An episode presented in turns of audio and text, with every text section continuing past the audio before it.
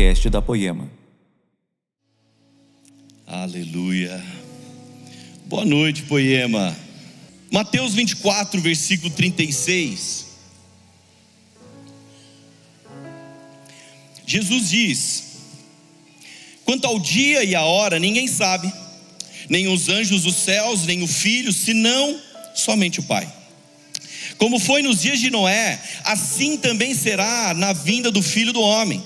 Pois nos dias anteriores ao dilúvio, o povo vivia comendo e bebendo, casando-se e dando-se em casamento, até o dia em que Noé entrou na arca e eles nada perceberam.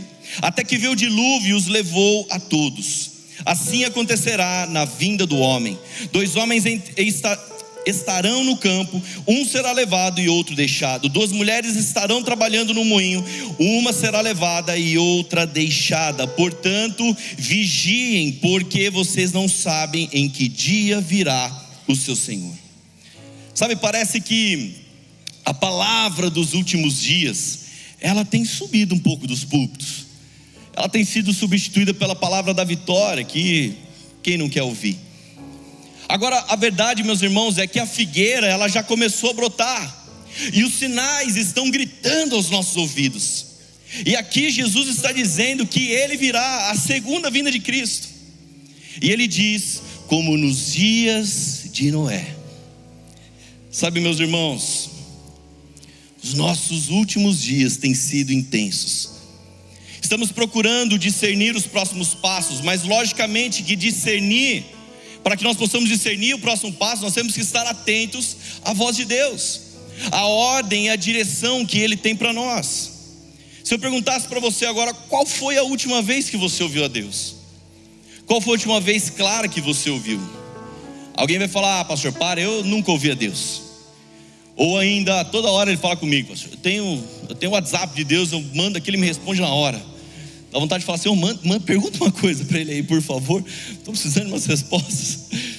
E talvez alguém chegou aqui desesperado nessa noite, falando: Eu preciso ouvir o que o Senhor quer para mim.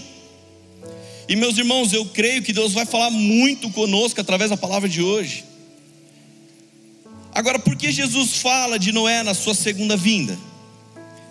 Ele fala, ele dá o exemplo, porque semelhantemente Noé ele vivia em tempos de caos. E ele nos mostra que a melhor coisa que se pode fazer em tempos de caos, meus irmãos, sabe o que é? Ouvir a Deus. É a melhor coisa. Guardar o nosso coração e principalmente continuar no lugar certo. Tem uma frase de um grande estudioso da palavra chamado Braumer que diz: o mundo não foi conservado graças à cultura e civilização desenvolvido pelos filhos de Caim. O mundo também não existe porque as pessoas aprenderam a se reproduzir e multiplicar. E de maneira alguma o mundo sobrevive porque há nele gigantes, homens de renome e grande influência. O mundo permanece porque Deus concede sua graça a um único homem, Noé. Sabe, meus irmãos, a Bíblia diz que ele era justo e íntegro. Talvez você já falou, puxa, eu já ouvi Noé, a história dele tantas vezes, pastor. Então você vai ouvir e Deus vai abrir os seus olhos ainda mais para o poder que está por trás da história de Noé. Ele nos ensina os segredos de um homem de Deus. Então a Bíblia diz em Gênesis 6,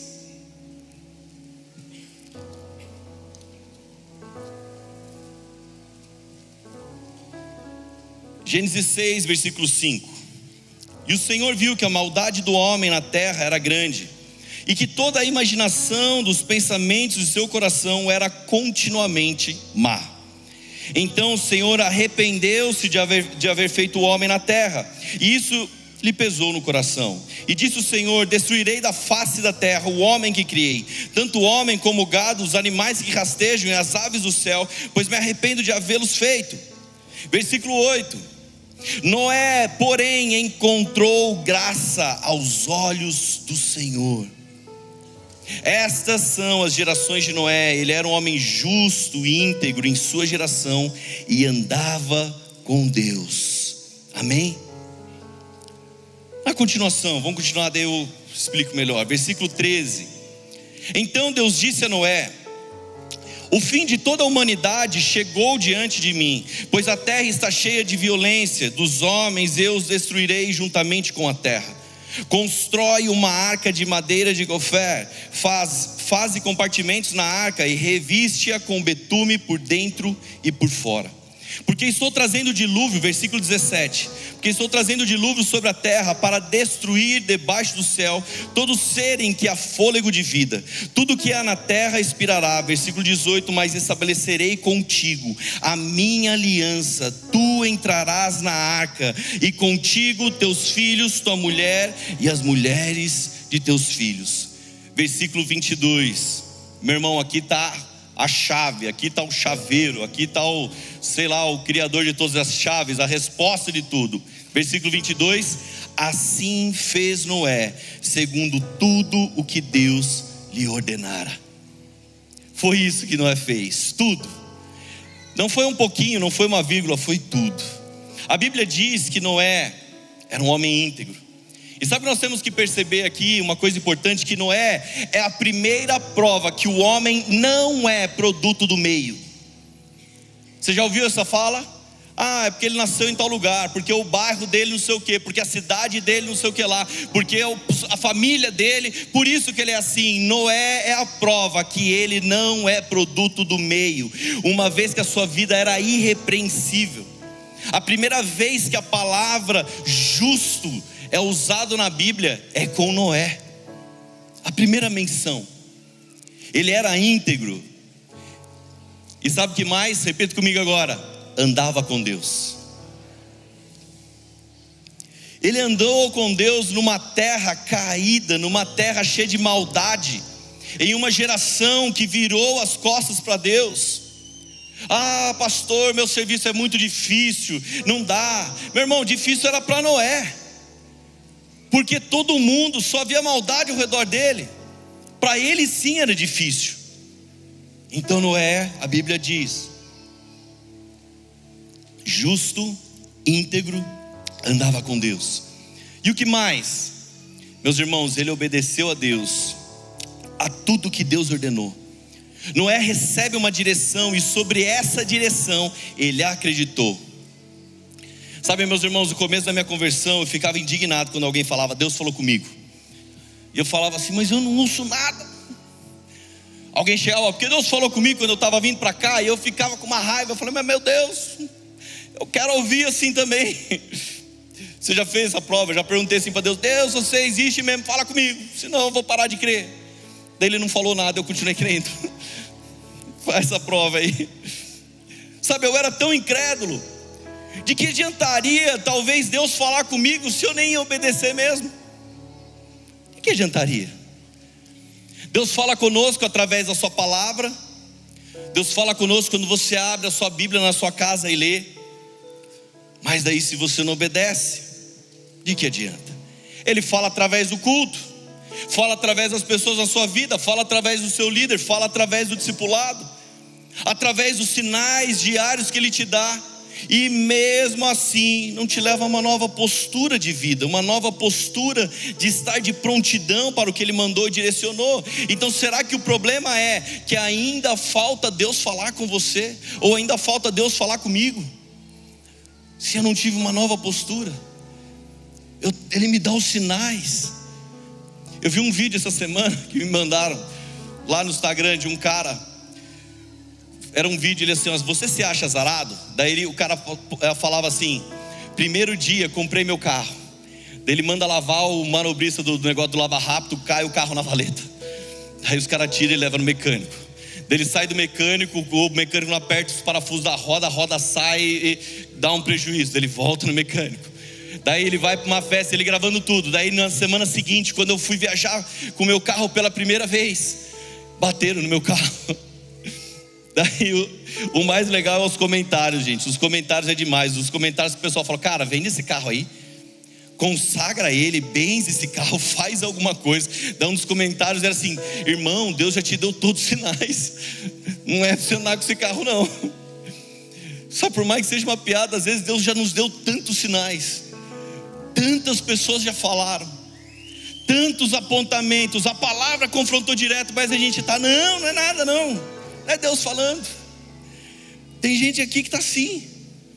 Deus já deu uma direção, mas você ainda está esperando a pombinha branca passar sobre a sua cabeça. Está esperando o semáforo cair no carro para ser uma confirmação. O profeta sair de dentro do bueiro e te dizer: Eis que vos digo. Deus já falou com você. Está feliz ainda? Então Noé nos ensina que ele estava de prontidão. Noé recebe uma direção e sobre essa direção ele acreditou. Meus irmãos, presta atenção, Noé, ele não era um garoto. Porque a Bíblia diz que no final da construção ele tinha 600 anos. A Bíblia não diz exatamente a idade de, do, do, de quando ele começou. Mas para mim, se ele terminou com 600 anos, 600 anos para mim significa que ele estava em forma. Em forma que eu digo, não é estar estagnado, não é estar estacionado. A primeira mensagem que eu preguei aqui em 2023 para Poema. Sabe, será que a gente está com uma mente em forma? Se uma igreja alguns anos atrás podia pensar que ah, transmitir o culto pela televisão, pelo esse negócio de YouTube é do diabo, meu irmão, na pandemia a igreja fechou. Se alguém não se atualizou, se alguém ficou estagnado, acabou a igreja. O que, que você tem feito para manter sua mente em forma? Meu pai está aqui, ó, 74 anos, hein, seu Nésio?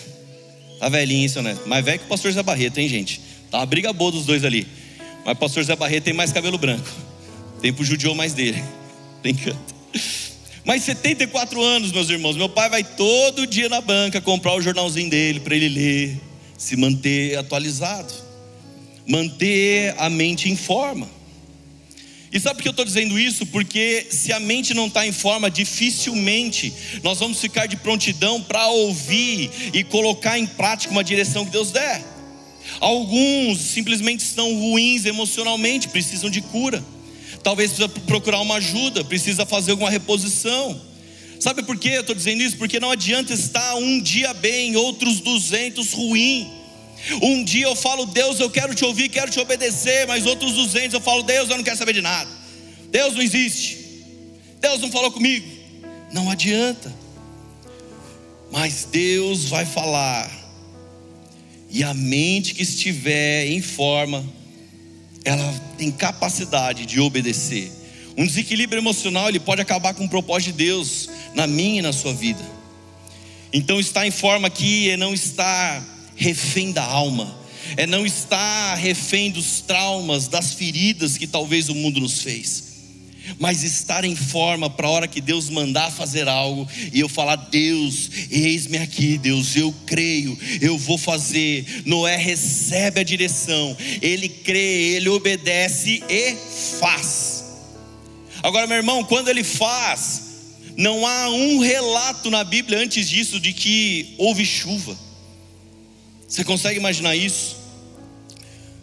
Deus dá uma direção, constrói uma arca mandaria um dilúvio, mas espera aí, Deus, nunca choveu.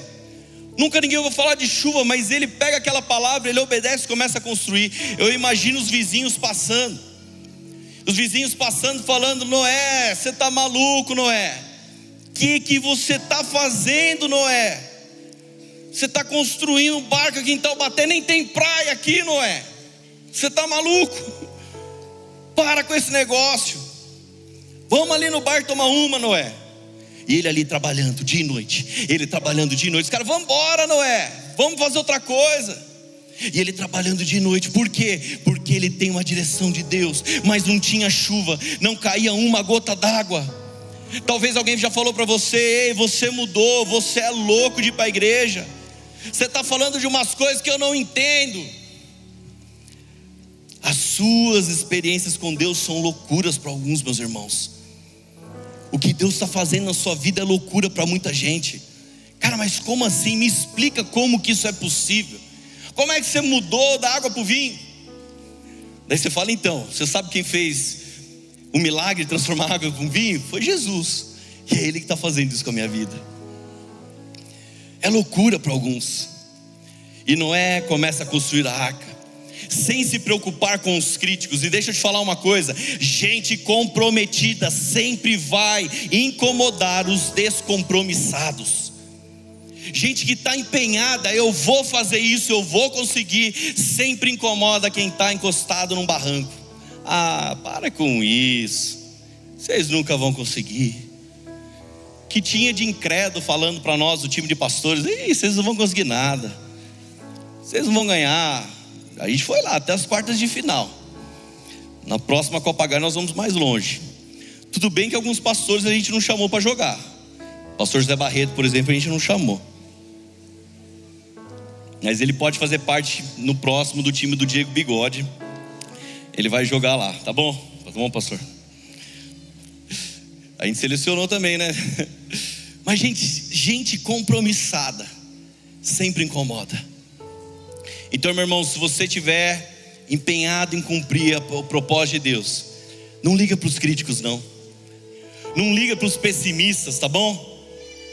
Olha só o que a palavra diz em Hebreus 11, versículo 7. Pela fé, Noé, quando avisado a respeito de coisas que ainda não se viam, movido por santo temor, construiu uma arca para salvar sua família. Por meio da fé, ele condenou o mundo e tornou-se herdeiro da justiça, que é segundo a fé. Meu irmão, ele foi informado de coisas que nunca antes se viram quem vê primeiro, meus irmãos, não é um coach. Quem vê primeiro não é sei lá quem está no governo, no poder, sei lá do que. Quem vê primeiro é quem anda em fé. Quem anda em fé acontece exatamente o que a Bíblia diz. É avisado a respeito de coisas que ainda não se viam. Movido por santo temor as águas que estavam sobre a terra secaram no primeiro dia do primeiro mês do ano 601. Então Noé tirou a cobertura da arca, olhou e viu que a face da terra havia secado. Pausa, eu li muito versículo, eu sei, agora você vai entender. Olha só, meus irmãos. Não foram, eu aprendi quando eu via algumas historinhas ah, o, o, dilúvio durou 40 dias. Então eu sempre liguei que Noé ficou na arca 40 dias e 40 noites. Mas é muito mais do que isso. Em Gênesis 7:1 a Bíblia diz: "Entra na arca".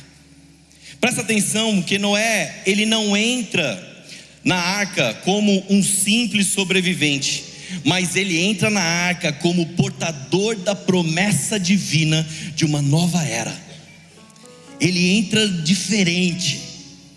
Deus um dia trouxe os animais para Adão dar o nome, e Deus agora traz os animais a Noé, para que ele coloque na arca. Deus providencia até mesmo aqueles que iam ser oferecidos em holocausto, os próprios para isso. Mas Noé, ele não entra na arca por iniciativa própria. Ele não fala, ah, eu terminei, agora eu vou entrar. Mas não, ele entra porque Deus dá uma ordem, entra na arca, ele entra no tempo de Deus, por uma ordem de Deus, para um propósito de Deus.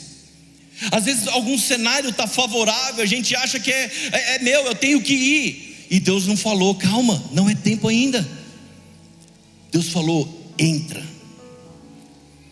Então, como nós vemos no versículo 10, depois de sete dias, que ele falou entra, as chuvas começam. Você consegue imaginar esse cenário? Deus fala para Noé: entra na arca, Noé. Então ele entra, e sabe o que acontece? Nada. Sete dias e não cai uma gota. Você consegue imaginar isso? Será que você conseguiria ser Noé? Você consegue obedecer? Fala, Deus, se você falou para entrar, mas eu entrei, nada aconteceu, Deus, mas eu creio na Sua palavra. Sete fala de perfeição, mas também fala, sabe do que? De descanso. Então, Noé, entra na arca, descansa agora, Noé, descansa na minha presença, no meu cuidado, na minha proteção. Será que eu e você conseguimos descansar em meio às dúvidas? Se haveria um dilúvio ou não? Deus fala, entra na arca e você fica lá sete dias e nada acontece. Fala, Deus, eu não quero saber se vai chover, mas o Senhor mandou, eu estou aqui. Sete também significa estar cheio, estar satisfeito, Sete também significa ter o suficiente. E sabe o que Noé tinha que era suficiente? Ele tinha uma palavra. E se ele tem uma palavra, ele tem tudo. Deus fala: entra na arca, Deus, eu tenho tudo que eu preciso. Eu sou suficiente com a sua palavra. O Senhor falou: entra, eis-me aqui. E sabe por quê? Porque ele está num único lugar seguro na terra. Meu irmão, o lugar que Deus te mandou é o lugar de segurança dele. Fica tranquilo, filho. Você me obedeceu, eu estou aqui.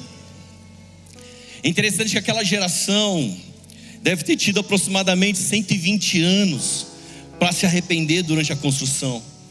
E Deus ainda dá mais sete dias, porque né, Noé entra na arca. Eu imagino os caras passando ainda na porta. Noé, antes você estava construindo, agora você está dentro desse negócio, Noé, sai daí. Deus ainda dá sete dias para mostrar, sabe por quê? Eu realmente creio que Deus dá sete dias mostra que Ele é tardio para irar-se, que Ele é cheio de benignidade. Só que quando o tempo se encerra, o tempo da graça e da oportunidade findaria quando a porta da arca fechasse. Então, de, depois de sete dias, ele fecha a porta, as chuvas começam. Depois de 40 dias de chuvas pesadas, 40 é teste, é provação, é castigo. Então, depois desses 40 dias, vem mais 110 dias e as águas começam a retroceder. Então, meus irmãos, foram 150 dias aqui, até aqui, 110 mais 40 das chuvas, que Noé não teve nenhuma palavra de Deus, Deus não falou mais nada. Então Deus deu uma direção, Noé cumpriu, construiu a arca, Deus falou: entra na arca, ele entra na arca, então chove, acontece tudo. Depois de 150 dias, silêncio de Deus. Ah, meu irmão, quantos de nós ficaria desesperado? Deus, por que me abandonastes? E eu fiz tudo o que o Senhor quiser, queria. Por que me abandonou, Deus? O Senhor se esqueceu de mim. Talvez alguém ia falar assim: Eu vou pular nessas águas aqui, Deus, porque o Senhor não lembra mais de mim. Mas Noé permaneceu. Meu irmão, talvez Deus te deu uma palavra há muito tempo, e Ele não falou mais nada depois dela.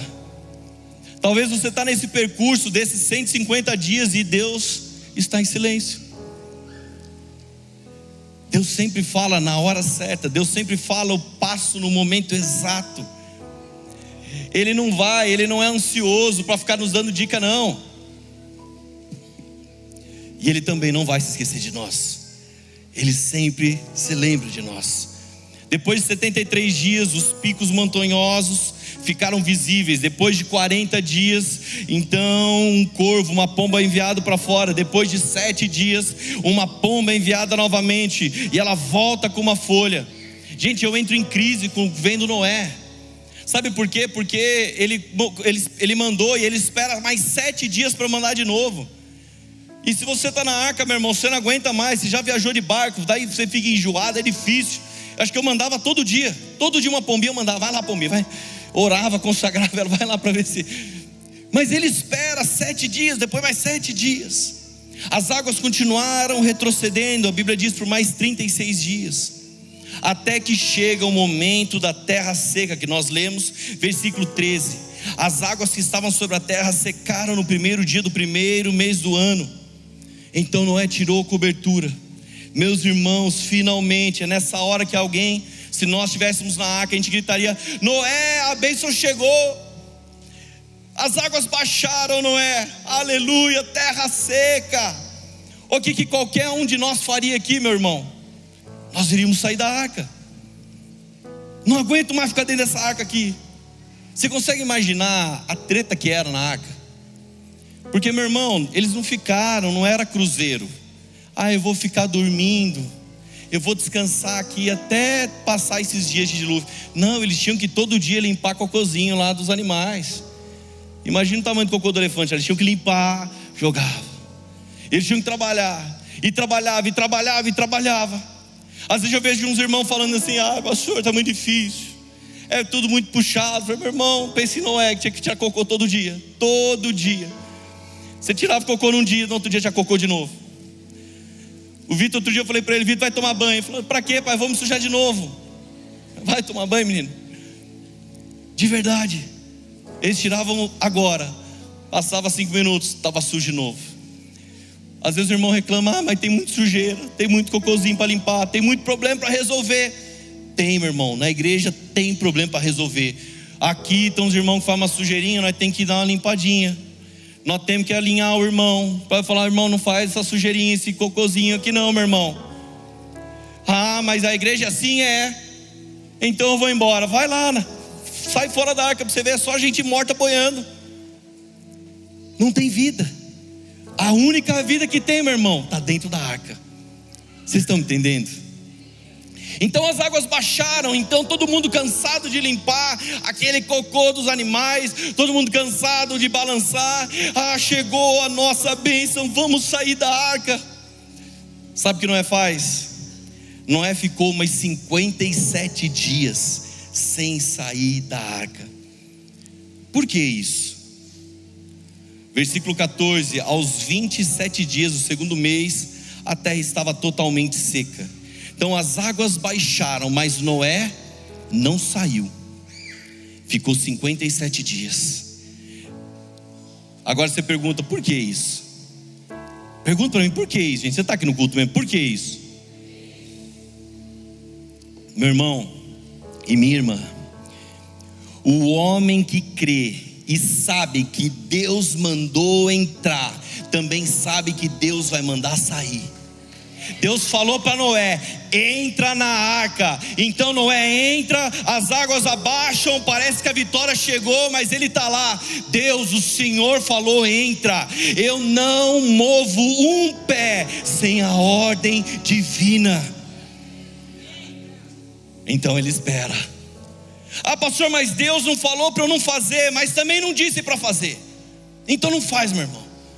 Ah, pastor, estava indo, daí Deus não falou nada comigo, eu fiz. Se Ele não mandou, meu irmão, não faça. Depois de 57 dias, mesmo no silêncio de Deus, ele continua obedecendo. Então, no versículo 15: Então Deus falou a Noé: saia, saia da arca, juntamente com tua mulher, teus filhos e as mulheres de teus filhos. Versículo 20, então não, eu vou contar isso aqui depois. Calma, estou empolgado. Saia da arca. Meu irmão, depois de um ano e dez dias, não foram 40 dias dentro da arca.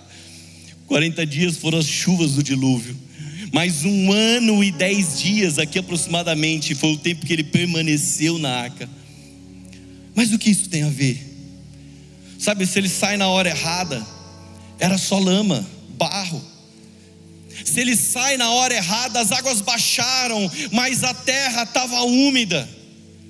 Meu irmão, de verdade, você já tirou uma vaca atolada na lama? Alguém já fez isso aqui? Alguém já fez de verdade? Eu e meu pai nós já fizemos, né, pai?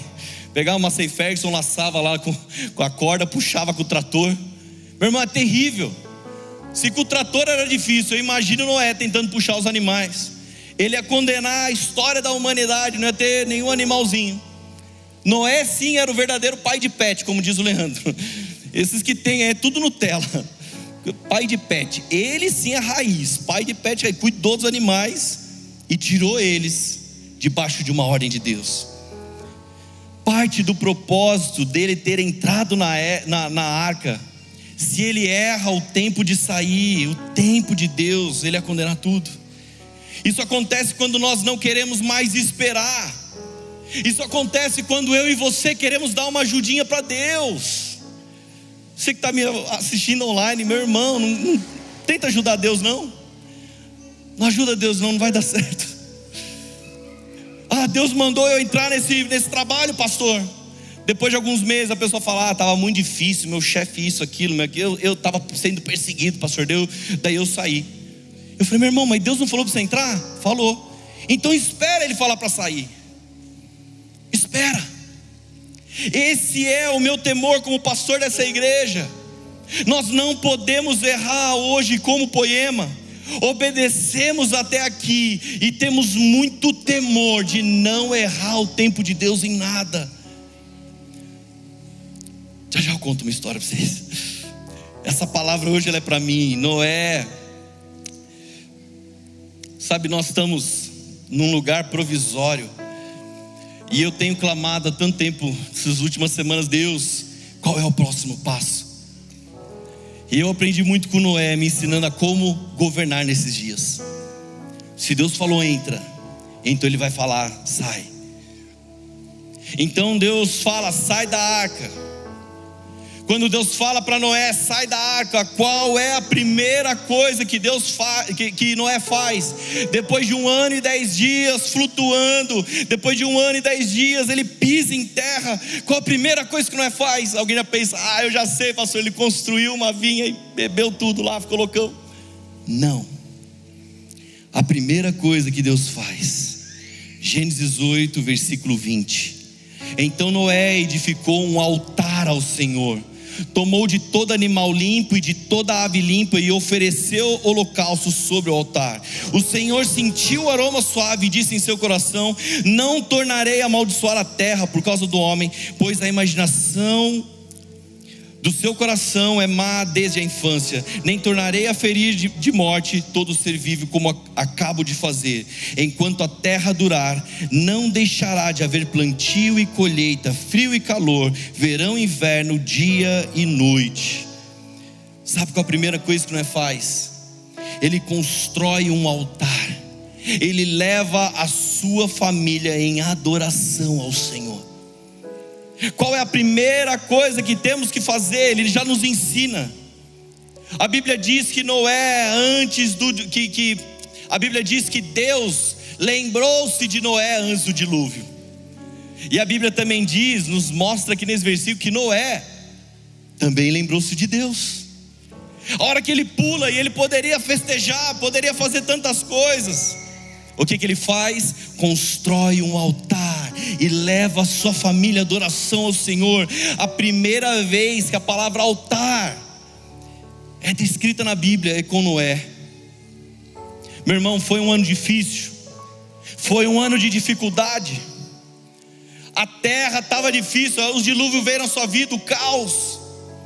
Então a terra secou, então agora é tempo de agradecer, é tempo de adorar, é tempo de levar uma oferta que mostra a rendição e total dedicação ao Senhor. A sua adoração, sua oferta sempre serão poderosos em tempos extremos. Meus irmãos, o primeiro ato na terra restaurada foi levantar um altar para adorar a Deus. E sabe o que é interessante aqui? Deus aceitou o seu culto. A Bíblia disse, nós acabamos de ler, que o sacrifício foi agradável a Deus e o Senhor aspirou o suave cheiro. Sabe o que significa? Refere-se ao próprio Jesus Cristo, oferecendo-se por nós. A Bíblia diz em Efésios 5, versículo 2: e andar em amor, como também Cristo nos amou e se entregou a si mesmo por nós, como oferta e sacrifício a Deus em aroma suave. Você está entendendo como essa história é de hoje? Deus não apenas aceitou o culto de Noé, mas fez uma aliança consigo mesmo. Gênesis 9, 1 Deus abençoou Noé e seus filhos e disse-lhes: Frutificai e multiplicai-vos e enchei a terra. Versículo 13: O meu arco que coloquei nas nuvens será o sinal da minha aliança com a terra. Meus irmãos, essa história não é sobre a salvação de Noé e sua família, é sobre a nossa também, é sobre a nossa salvação durante as tempestades da vida, meus irmãos, olha sempre para o arco da aliança, olha para o arco-íris da promessa, a aliança que Deus fez conosco. Porque, meus irmãos, sabe por quê? A gente se esquece. A tempestade vem, a gente se esquece de um Deus que fez uma aliança de um Deus que não retrocede, de um Deus que não mente, de um Deus que fez uma aliança, meus irmãos. Pode ser que nós vamos ver esse arco-íris. A Bíblia diz que o apóstolo João, em Apocalipse 4, 3 ou 13, não lembro, ele vê o arco-íris antes da tempestade. Em Ezequiel 1:28, ele vê o arco-íris durante a tempestade. Noé vê depois, é o primeiro, a aliança. E sabe o que eu quero dizer com isso? É que o mundo tentou usurpar, o mundo tentou deturpar o significado do arco da aliança, mas os filhos de Deus sabem que ele nunca irá representar uma ideologia ou uma opção sexual, mas sim aqueles que verem, verão as promessas de Deus se olharem com os olhos da fé. Quando você olhar, meu irmão, o arco-íris, você fala, nem vou chamar de arco-íris, é o arco da aliança de um Deus que tem uma aliança comigo, um Deus que tem uma aliança com a minha família. Muitos sabem que Noé construiu a arca, porém o que nós devemos saber também é que ele construiu um caráter piedoso e uma família temente a Deus. Ele andou com Deus e obedeceu. Onde eu quero chegar nisso? Que nós possamos olhar a Noé e ver uma verdadeira fé perseverante. Porque as pessoas veem a nossa fé da forma como nós vivemos. Às vezes a gente quer decorar mil e um versículos, meu irmão, mas os que, os que os seus familiares, o que os seus amigos precisam ver é essa fé como a de Noé. As pessoas precisam encontrar a verdadeira esperança nos bem-aventurados, nos mais que felizes que independem das circunstâncias. Ah, tá vindo tempestade, ei, eu tô vendo o arco da aliança. Está passando uma tempestade, não importa se você vê antes, se você vê durante ou depois, mas Deus permanece com a aliança. E meus irmãos, essa mensagem é para que eu e você não venhamos perder o barco. Tem sido esse o tempo. O tempo em que o caos, o dilúvio tem passado. E Deus nos concede uma chance para crer, obedecer a sua ordem e assim sermos salvos. O propósito de Deus não tem que ser questionado, mas sim aceito. Porque perder o barco aqui, meus irmãos, é se afogar nos pecados e nos desejos de uma natureza caída. O que eu quero dizer até aqui é que não importa a tempestade, quando você está debaixo de uma palavra de Deus. A tempestade está caindo e não é estar tá lá na arca, eu estou debaixo da Sua palavra, Senhor. E o arco da aliança é para que nós não viemos esquecer nunca da aliança dele conosco. Toda essa história nos ensina primeiro sobre um lugar de perfeita segurança. Quando Deus convida Noé para entrar na arca e depois fecha, isso lança luz sobre a nossa perfeita segurança em Cristo.